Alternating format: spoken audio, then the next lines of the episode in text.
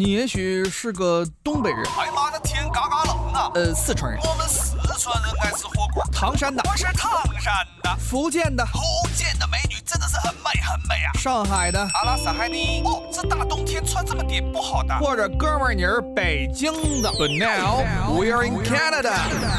大家好，欢迎收听今天的美丽多伦多，我是主持人东晓，我是 Elaine。今天咱来讨论一个目呃现在比较受到关注的话题。我因为这个话题其实两方争论，其实永远都是喋喋不休，就双方都是有争执的。嗯，就是这个你是否长时间刷短视频这个问题。嗯，就有些人他就认为，呃，工作一天然后刷短视频就能够释放他的压力，但有些人就认为。长时间刷短视频是对这个你人的一个思考能力的下降的，会有一个下降的影响。嗯，而且，就这个事情其实真的不好定义了，因为现在随着咱们这个数字媒体目前就是蓬勃发展嘛，这个短视频其实已经成了咱们生活中不可或缺的一部分。其实我们或多或少的时候，其实呃，但其实国外好像还好，但是在中国，呃，短视频其实蛮常见的。你像在地铁上、公交上。甚至那些呃大屏幕上，都可以看到这种短视频的形式。当然，其实我们最常接触到的，其实还是我们平常手机里像抖音呀、快手啊、今日头条这种小红书这种短视频的东西嘛。但其实 ins 和 facebook 上也挺多的，包括啊，现在 ins ins 好像是最近几年才开始做短视频的的。对对对，我觉得是吧？其实其他族裔的人。也也挺爱刷，也意识到了这个，应该是就是因为这个 TikTok 打入了美国市场之后，对整个造成了一个影响。没错，对对，这个就是就是 TikTok 出现之后，在北美出现之后，Ins 才开始主动给我推这种短视频。就过去必就我得关注到这个这种发短视频的，我过去呃我 Ins 上很少，对我 Ins 上很少关注这种。就是博主啊什么这种的，我唯一 ins 关注了一个短视频，叫这个魔术师 Zack。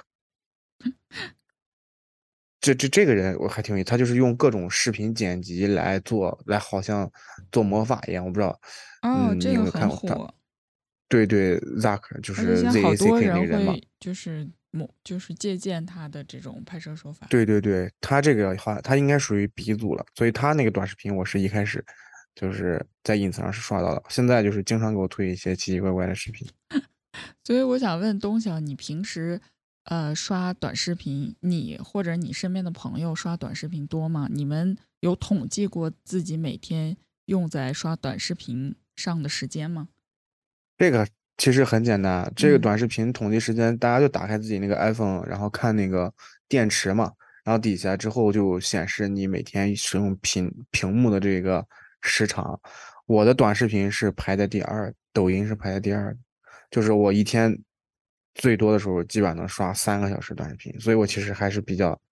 经常刷短视频的，算是一个中度依赖的人，算是中度依赖，但是我是那种，呃，就是刷到一半，我会切到长视频，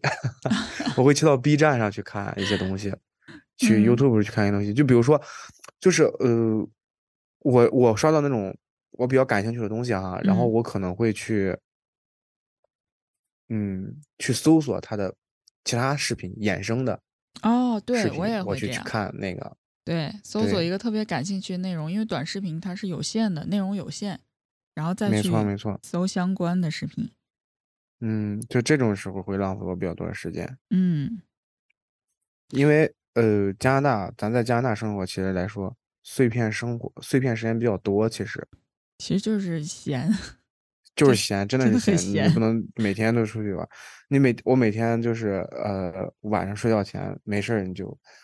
就是当你不想打游戏或者有什么其他的这种可业余生活的时候，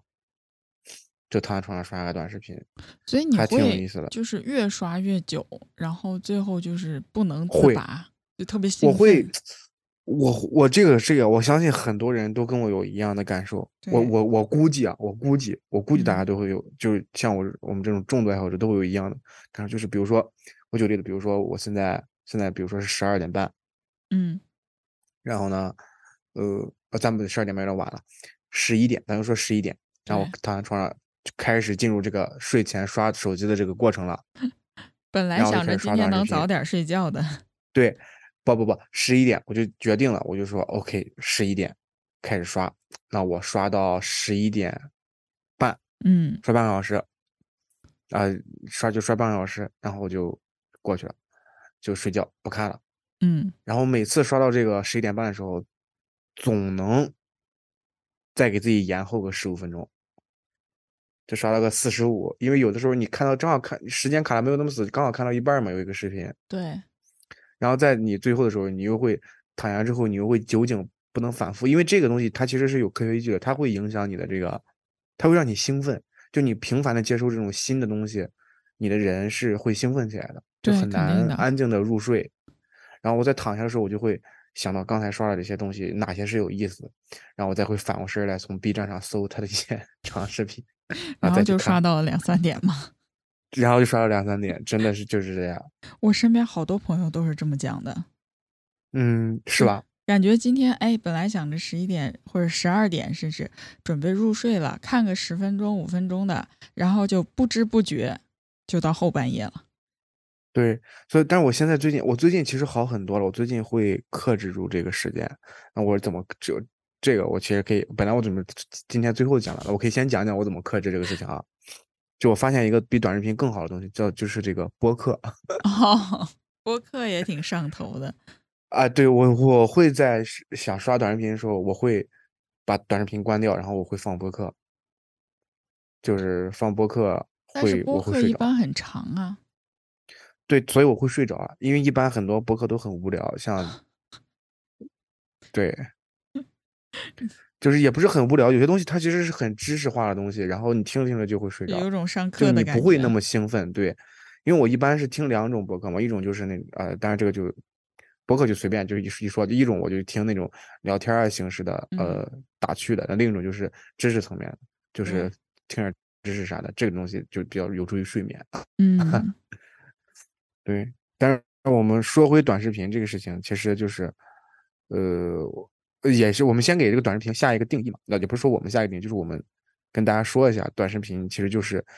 呃，互联网这个媒体上传播时长在五分钟以内的这种视频叫短视频。嗯，所以说，其实严格意义上，抖音上还是有很多视频是五分钟以上的。我会经，而且我经常会刷到这种视频。你你是不是不经常刷短视频？啊，我刷的比较少。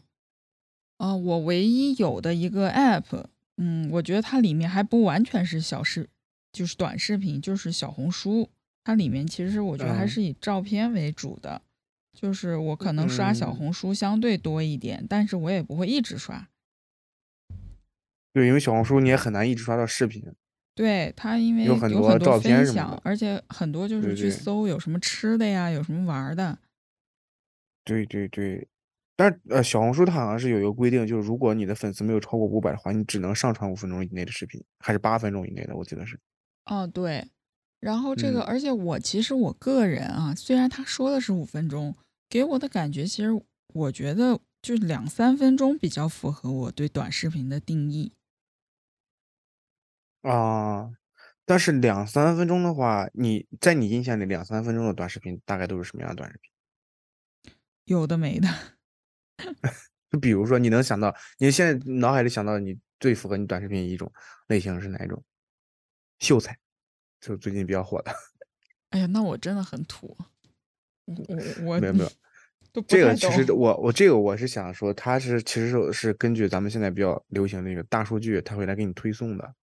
啊，就是你喜欢看什么，它就会你喜欢看什么，它就一直给你推什么。你比如说，我前段时间一直他会给我推那个《琅琊榜》。这个电视剧的这个，那就是你看你搜了《琅琊榜》，对，就是因为我某一天看到了《琅琊榜》了之后，我会在它就是显示我在那个视频里停留了很久，我看下去了，它下次就会不断的给我推，你知道，它就是一集一集电视剧是四十五分钟嘛，它可能一集就五分钟解说，就把这集解说完了，然后那《琅琊榜》四十几集、五十几集，它就一集集的解说，然后我就。靠刷把这一部剧又看了一遍，我这部剧其实已经看过一遍了。哎，你说这个挺有意思的，对，我就发现我刚刚还特地就是咱俩聊的过程中去打开了我的小红书，我就发现嗯短视频几乎都是电，就是那种电视剧，解说是吧？对，类似那种。然后我就发现，其实很多电视剧我根本就没有看过，但是我大概知道他讲的什么，都是从短视频里刷来的。对，这其实也是现在怎么说呢，也算是一种，因为其实这个是是短视频是他们现在做的来说是相对来说比较简单的一个营销视频制作方法，而且也嗯比较容易吸引到人。你就是将这个电视剧的文案写好之后，呃，一键上传到那个视频的制作软件上，它会，让你再把那个视频剪辑好之后，它就会你它那个口型和那个语音，它会自动的往对比上去，所以说就嗯。就相对来说会简单一点，要比那些呃像什么，我是我说几个呃呃网红一类的这种短视频作者啊，比如说像什么百乔啊、李宗恒啊，这些都是比较出色的，在短视嗯频领域比较出色的这个编剧，他们会自嗯己编写一些剧本、搞笑视频、段子，然后发到网上，这些是比较难的原创嗯作者。但你像咱们刷的那些电视剧的解说，他们是相对来说比较简单一点的，也是比嗯，较好入门的也是。一般，对，门槛比较低的，但这些往往真的很吸引人，因为一你选择一部好电视剧，它本身就会有吸引人的地方，一个电视剧它本身就，然后它把它往往会把这个最吸引人的地方放在最有前面，意思的剧情放进去。对，然后他把最有意思的就放在前面，吸引你，吸引住你之后，他就往往这么说啊，这个男人叫小帅，啊，他碰到了这个男人叫女人叫小美，对吧？这个大家最近都都知道这句话，然后呢。他就是把他会把这个整个剧的矛盾点最突出的地方，他会先点出来，嗯说完之后他再说，哎，我们来从头看看他这到底发生了什么事情，然后他就从头开始再讲，这嗯算是一个倒叙，这种这种他会把前面这个精彩部分讲到前面来。嗯所以说这个就是这个，我我我相信很多人都跟我一样，你知道为什么吗？嗯就是刷到这个东西，即使我看过这个电视剧，我刷到它，我依然会继续再看一遍这个，因为我刷到，因为你知道现在我好像是这两年才开始，抖音的那个短视频上会有这个弹幕出现，弹幕不都是哔哩哔哩才会有的吗？对，但抖音也会有，抖音也会有弹幕，最近抖音也哦有弹幕了。嗯然后我每次刷到，比如说《琅琊榜》啊，或者是一些，因为我比较喜欢历史嘛，或者一些嗯历史，嗯呃，其实还有一些呃博主历史做的还不错啊，就是有一些历史的这种短视频。我当我看到第十秒或者第十五秒的时候，因为一般大家这个短视频都知道，前几秒能把你吸引住的话，你才会继续看下去；吸引不了你，你就直接刷走下一个了。嗯对，所以说每次看到第十秒、第十五秒，就代表这个视频已经能吸引住你了。这个时候就会有弹幕，就跟我一样的人被吸引住的人就会说，这条视频就是男人的减速带。就这个“男人的减速带”这句话，真的很经常出现在各种历史啊、电视剧这种。这怎么叫男人的减速带呢？就是我刷短视频，你看啊我刷一条哦，三秒钟不好看，唰我就刷走了；三秒钟不好看，唰哦刷走了。就是哎，他让你能看这个下去。对，它能让我看上去，我减速了，这就是嗯男人的减速带。为什么是男人的减速带呢？怎么不能就是？因为不，女人减速带可能就是一些化妆啊，那个美妆博主啊，或者是一些带货啊，这都都有，男女减速带都有嘛。只不过我看到了，正好刚好就是我这一类型的，就男生的减速带，嗯就比较符合，说明我还是比较符合大众男生直男审美，嗯。就会看那些东西。但是其实啊，当然这可能是我的偏见。我知道有一些其实挺高质量短视频，就包括最早火的那个 Papi 酱，就是我、嗯，我最早的时候看过他的视频，就还挺有对，我也看创意的过他的。视频。嗯、但是我个人可能还是对短视频，因为我刷的也比较少，就是我嗯对他有点偏见，就是总是觉得都是一些什么恶搞段子，什么生活片段，就是没有什么意义的东西。很很多这种短视频其实都是对，这或者个什么小恶搞段子姐跳舞喜剧之类的。没错没错，但是其实这个我有一说一，其实我关注的一些是还我觉得我个人来对我来说是比较吸引我的，嗯，我觉得还挺好的。比如说我我最喜欢一个博主叫混之，嗯他是干什么呢？他是把历史做成动画，嗯然后用幽默的语言给你把这个动画讲出来，然后科普出来，然后告诉你这一段历史是什么样的。那它为什么不能做成高质量的长视频呢？因为长，这就是没办法，这就是一个市场，它逼迫它必须做短视频，能够吸引住别人，做太长才能。够看出才能，因为做太长大家就不看了，这个真的是这嗯样。因为现在大家在这个地铁上、公交上，往往就是半个小时这种碎片化时间。碎片化时间，你就是几个小几秒钟，真的就刷过去，不好看就不想看了。嗯所以说你他想要火，当然他现在，当然我比如说我我刚刚举例这个混之这个这个博主，他也是做了前期做的特别好，然后做好了之后，现在就开始直播带货，做一些有的没的这些东西，人家也得 就吃饭开始走。变 对变现这搞变现这一套，但是没办法，但是他确实那些知识层面的东西做的还挺好的，我从他的视频里学到很多历史知识，比如说什么霍去病啊、李广呀、就当然一些历史知识啊，包括一些历史典故啊，都都能学到。嗯而且也能记得清楚，因为他往往会嗯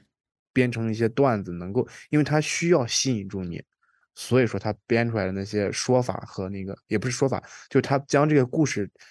讲出来的那些方法能够吸引人，也能够让你记住，所以我觉得这种 博主还是比较好的。嗯，呃，我不否认这种形式哈，它可以让就是更给更广的人群去科普，但是就是跟这个短视频相反哈，我还是比较 prefer 看长视频，就半个小时、一个小时这种，或者是直接看书、看原著，因为其实就是我觉得，尤其对当下这种孩子下一代的教育，嗯、就是学习看书这些相对枯燥的。它其实锻炼的是人的延迟满足的能力，就是因为你看书，你需要投入大量的时间、脑力，还有这个耐心啊，就是而且短时间不会有成就感，而且你可能看了一两章，你都不知道他在讲什么。但是，嗯，就是那种大段的文字，你是需要静下来去读的。就是短视频，嗯我大概也搜，我就是搜搜也看过一些，就是它不是很系统的，它可能把一本书在几分钟之内给你讲完，啊、你看了之后，你就你当下你知道他在讲什么，但是很快你就会忘了，而且你就是他呃大量的给你灌输，在几分钟之内给你灌输大量的东西，就你没有思考，你不会再经过自己的思考去想，哦，这句话到底讲的什么意思？我对你你说这个确实是对，就是一个信息茧房的概念嘛。嗯就我是觉得，嗯，在前期就是确实是在教育方面，肯定是要看长视频的。我确实觉得，因为你要有这么一个，咱说就就举一个很简单的例子，就是拿我们拿电影来举例，你通过长时间，你才能看到整个故事的剧情的发展，能够跟着他去体会，然后包括整个电主就是你得沉浸在那个环境对你得沉浸在这里面，你才能感受到。你像短视频的话，确实是感受不到这个问题。但是现在就是问题就在于，嗯，你毕竟孩子他刷这个时间的还是少，嗯，也不见得你要知你现在应你要越来越多了。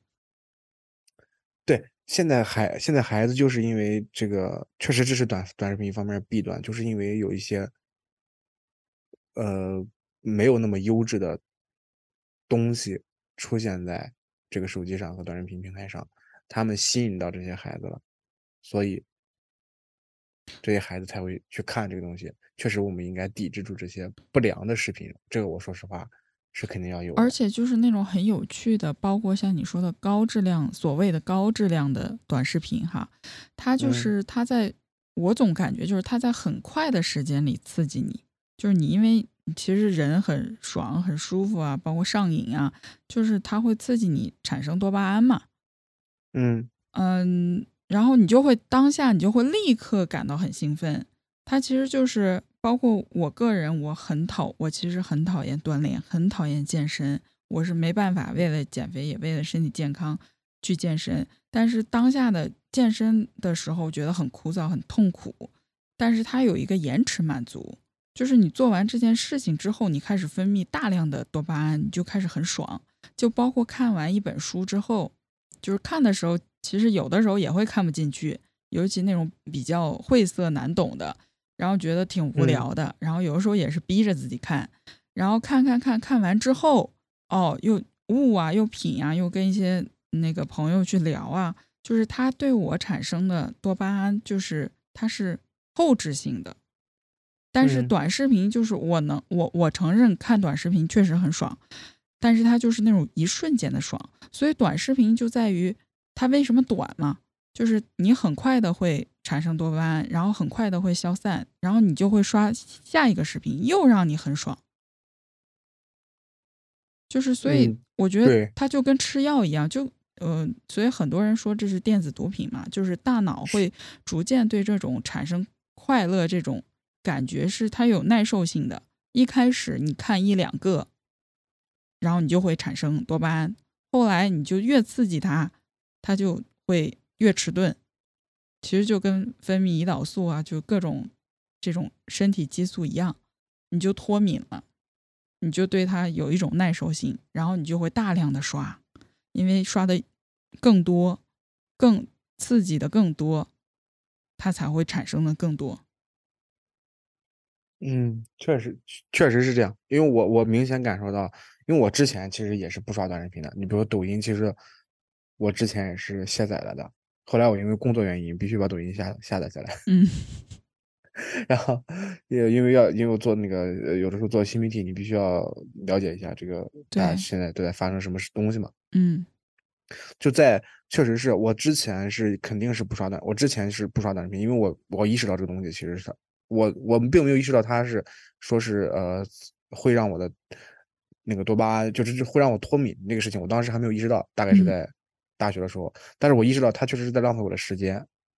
就是你不知就我觉得不觉会花更多不知不觉就花费很多时间，嗯所以一开始我其实是卸载了的，所以我一开始刷的就就是会看那种长篇的视频。嗯就 B 站是我最常用的。那后但是确实是后来刷了抖音之后啊，我明显一个改变就是，确实是你再想长时间去看一个视频，会比之前要要难，呃很难进要入难很多状态。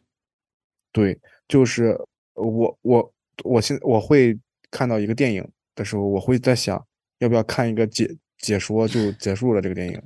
就以看了解说就等于看过了。对，看了解说就等于看过了这个这个电影，所以我就觉得，确实短视频会让一些人会让一些人发生一些改变，这个是肯定的。而且我我个人也认为这个改变其实是不好的，即使我接触到了一些信息会快速，但但是是你刚才也说过了，其实这个东西可能会肯呃会会会忘会短时间内记住，然后但是你又忘掉，就是你的印象并没有那么深刻。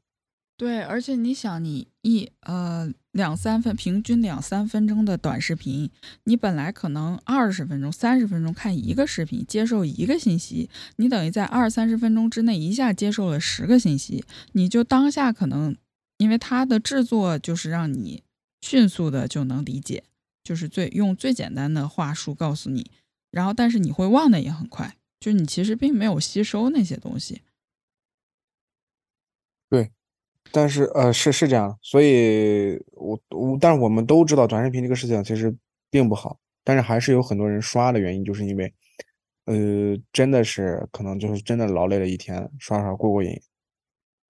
也我觉得也是无可厚非的一件事情。虽然说对，呃有些如果有人愿意想要抬杠，就说这是给自己找了一个呃借口，但是我觉得这个借口其实也是非常合理的。就作为一些工作辛苦了一天的人，劳累一天，你如果说真的让他静下心来刷长视频、看一部电影、看一部纪录片，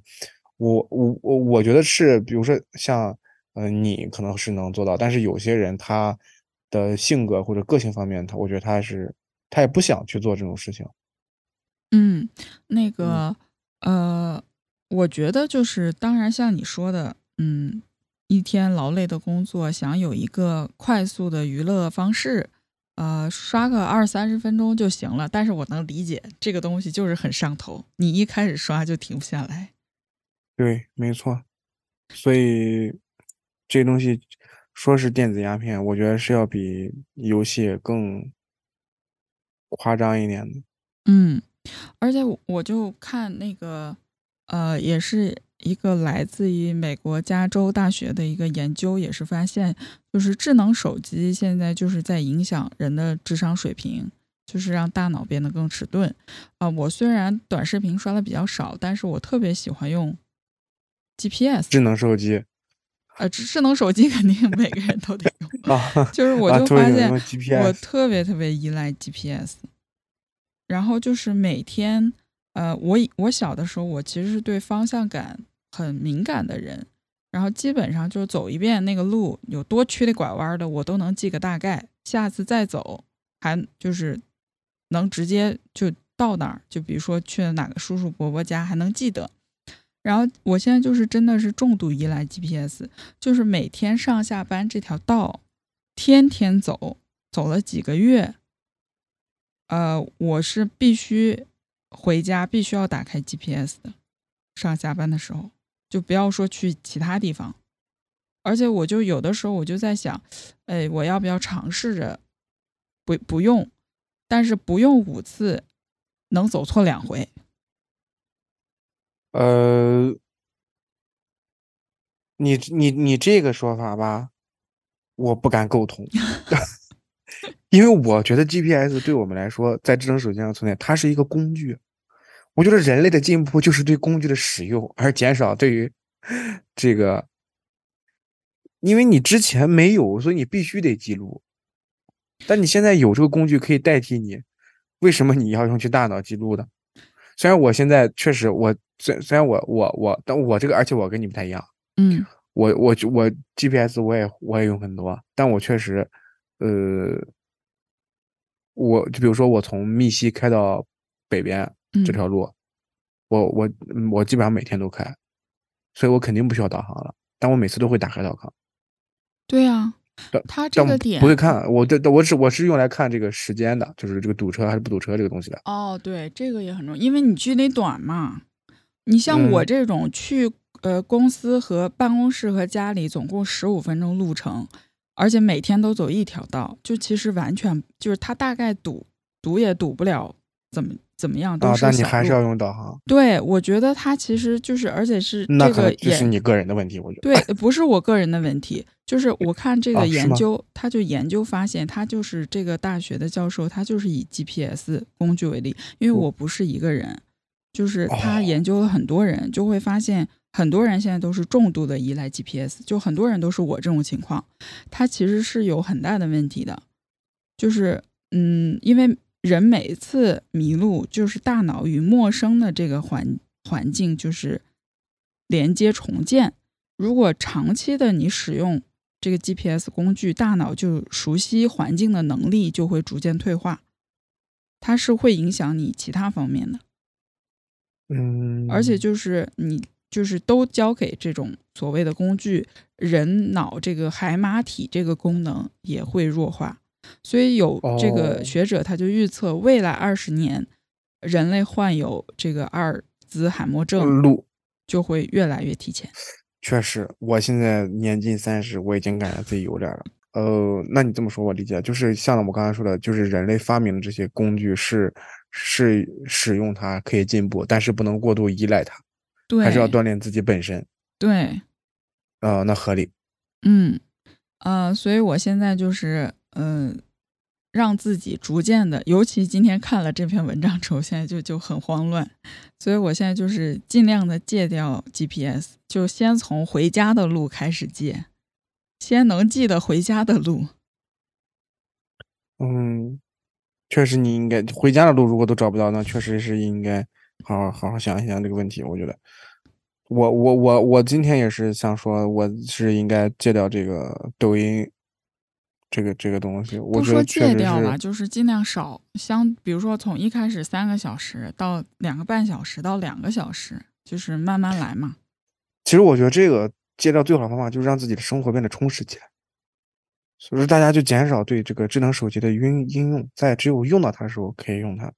就不用到它的时候就把它放一边，可以去充实一下自己，就像你一定一样去健个身，对吧？或者是大家看个书，干哪怕玩游戏啥的，对那干点别的尽量少用它就会少刷。你拿起来就会想刷。现在我拿起来之后打开抖音就是一个习惯性的动作。对。所以说这个其实对生活的改变还是挺恐怖的。嗯。嗯而且有些呃你刚才也说了其实很多短视频它都是引导着你去呃灌输你这个知识和这些一些点就根本就是没有这种独立思考的能力。所以说，大家也是要减少对于这个短视频的使用，来培养一个日常思考的自己的一个习惯。我觉得也这也是蛮重要的。其实，尤其是我个人是不推荐看一些电影解说和视频解说的。你像我，就我刚才说我看那个，比如说《琅琊榜》的解说，我其实我这个人很很很也也不能说很奇怪，我就觉得真的很奇怪，就是我明明看过这个电视剧了，全全部看过了，然后我还会去看一遍他的解说。就我这个这个就觉得很奇怪，那我但是我不建议大家就是在没有看过这部电视剧一个，我不建议大家用一个呃解说来去替代一部好的电影或电视剧，因为好的作其实品本是有一点，身，嗯，对，好的作品本身是需要大家去去感受的。那今天的魅力多伦多就是这些内容，我们谢谢大家的收听。再见。